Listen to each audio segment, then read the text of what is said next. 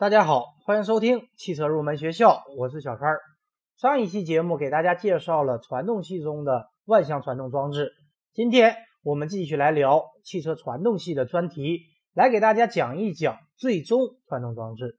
最终传动是传动系中最末端的总成，主要包括主减速器和差速器。它主要有以下几个作用：第一个是增大由传动轴或变速器输出轴传来的转距。必要时呢，改变转距的方向。比方说，发动机是纵置的，它的旋转轴线也是纵向的，但是车轮转动的轴线是横向的，所以需要主减速器把转距改变一下方向。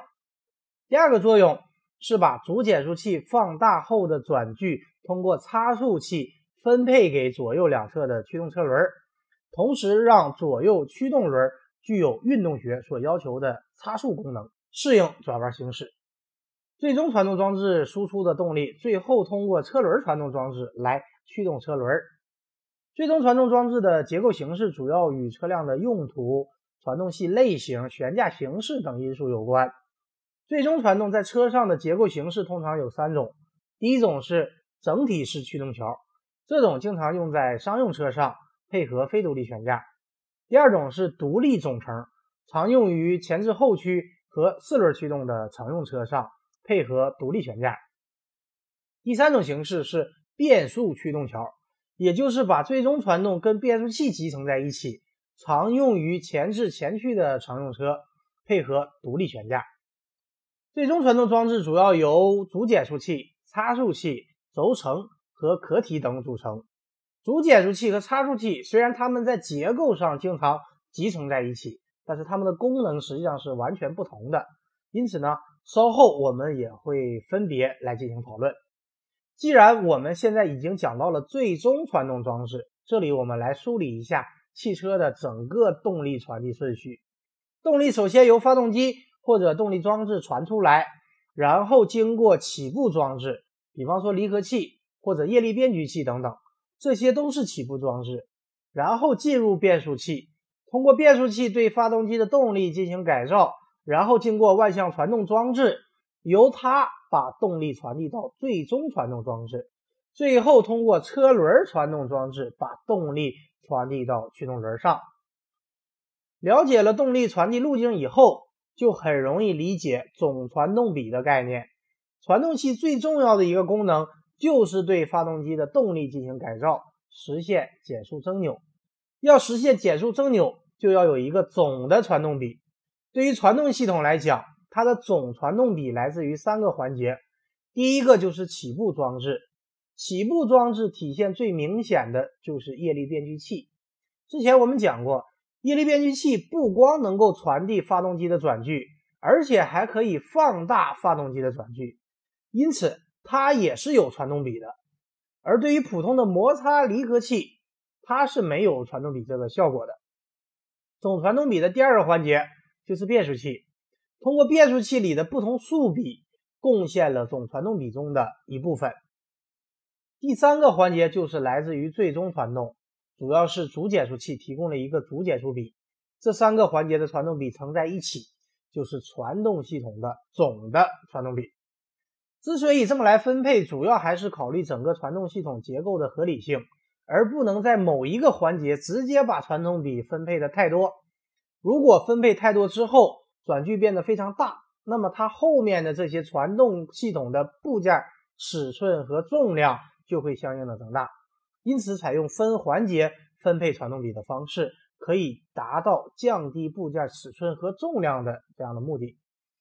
下面我们就分开来给大家讲解一下主减速器和差速器。首先，我们来讲主减速器。由于发动机的转速相对驱动车轮行驶时的转速要高很多，其中最小减速比至少要在三以上。单靠变速器还不能完全解决发动机特性和汽车行驶要求以及结构布置之间的矛盾，因此呢，由主减速器来承担则更加合理。常用主减速比的范围，轿车一般在三到四点五，微型和轻型货车一般在四点五到六。中重型货车六到九。目前，随着发动机性能提高、整车轻量化和路面的改善，主减速比整体呈现减小的趋势。简单的理解，其实主减速器就是通过采用齿轮传动机构，依靠齿轮数少的小齿轮来带动齿轮数多的惯性齿轮，进而实现减速。下面我们来说一下主减速器的分类。首先，按照齿轮腹的结构形式来分，主减速器可以分为圆柱齿轮、螺旋锥齿轮、准双曲面齿轮和涡轮涡杆四种形式。其中，涡轮涡杆在早期的一些商用车上，主要是公交车上有应用，这些年使用的非常少。而第二种螺旋锥齿轮主减速器在车上应用的也非常的少。一般在一些传动比比较小的，比方说传动比不到二的汽车上，可能还会用到螺旋锥齿轮。而现在最常用的就是准双曲面齿轮形式的主减速器。第二种分类方法，按照参加减速传动的齿轮副数目来进行分类，可以分为单级和双级主减速器。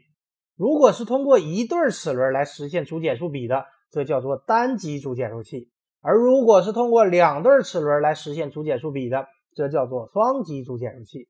单极主减速器具有结构简单、质量小、传递效率高、成本低等优点。但是由于它是通过一对齿轮进行传动的，因此它最大能够得到的传动比会受到限制。而当需要的主减速器传动比比较大时，如果采用单极主减速器，会使最小离地间隙过小。因为如果想用单极主减速器实现比较大的传动比，那么主减速器就要做的尺寸比较大，尺寸大了，所以最小离地间隙就会变小。这时就要考虑采用双级主减速器。双级主减速器的实验方案有两种，一种是集中布置式的，也就是把两级的减速齿轮集中布置在一起。集中布置式也有不同的方案，有的是第一级采用圆柱齿轮，第二级采用锥齿轮来实现。也有的是第一级采用锥齿轮，第二级采用圆柱齿轮，这个就要根据不同驱动条的结构和设计要求来选择。从现在来看，这种集中布置式的双级主减速器一般用在一些比较重型的商用车上。第二种就是分散布置的主减速器，第一级减速往往就设置在车桥的中间位置，通过锥齿轮进行第一级减速，但是这个减速比不是很大。这样使得车桥的尺寸不是很大，可以保证一定的离地间隙。而第二级减速放在了车轮边上，我们叫做轮边减速器，可以通过行星齿轮进行减速，也可以通过在轮边用圆柱齿轮进行减速。除了有双级主减速器以外，还有一种叫做双速主减速器，它是指具有两种主减速比，而且可以根据行驶条件来选择档位，作用相当于一个两档的副变速器。大的减速比适合于载荷和道路情况变化大、使用条件非常复杂的重型载货汽车，也就是大减速比用于满载而且行驶阻力大的场合，比方说坏路或者陡坡；而小的减速比用于轻载而且良好的路面上。所以这种主减速器适用于一些重型的载重汽车。那么双速顾名思义，就是要在主减速器减速环节上。再加上能够改变传动比的结构方案，继而实现双速的主减速器。说完了主减速器的分类，我们再来说一下主减速器的支撑。由于传动系传过来的转距经过主减速器进一步放大，因此主减速器齿轮需要承受非常大的轴向和径向力。齿轮的支撑结构和方式直接关系到齿轮的良好啮合，因此对传动的平稳性、噪声。和使用寿命等方面影响很大，这就要求主减速器的支撑结构必须具有一定的刚度。为了提高主动小锥齿轮支撑刚度，可以把主动小锥齿轮与轴作为一体，同时可以采用悬臂式或者减支梁式的支撑方式。而为了提高从动轮支撑的刚度，可以把从动轮和差速器的壳体连成一体，并采用减支梁式的支撑。除了这些结构措施以外，还有一个重要的措施，对支撑主减速器齿轮的圆锥滚子轴承进行预紧。也就是说，在消除了轴承之间的间隙后，再对轴承加一定的轴向压紧力。预紧的目的是提高轴的支撑刚度，减小轴向位移，保证推齿轮数的正常啮合，提高齿轮寿命。但是预紧度要掌握的恰如其分，过分的预紧会增大摩擦，也会降低轴承的寿命。而主减速器的预紧度是可以进行调整的。说完了主减速器的支撑，我们再来说一下主减速器的调整。由于制造装配的原因，主减速器的锥齿轮间的正常啮合不能一步到位，需要通过调整来解决。因此，在生产主减速器的工厂中，在工序的后端往往会有一个调整工位，来对主减速器主从动齿轮啮合是否正确进行一些判断和调整。调整的内容包括啮合间隙调整和齿面接触印痕的调整。啮合间隙的调整一般是在轴承预紧度调整之后进行，一般通过轴向移动从动锥齿轮的左右位置来进行。啮合间隙应该在零点一五到零点四毫米呃范围之内，但是要注意，啮合间隙的调整不能破坏轴承预紧度的调整。而齿面接触印痕的调整，一般采用涂抹颜料的方法进行判断，把颜料涂在小锥齿轮上。然后让它跟从动齿轮啮合，来回正反方向啮合几次之后，根据从动轮的印痕来进行判断两者之间的啮合的情况。如果位置不理想，就要进行一定的调整。最后，我们来说一下主减速器的润滑。由于主减速器是一个齿轮传动，所以它必须要进行相应的润滑。一般在这里要加上准双曲面的齿轮油，它的润滑主要是依靠飞溅润滑。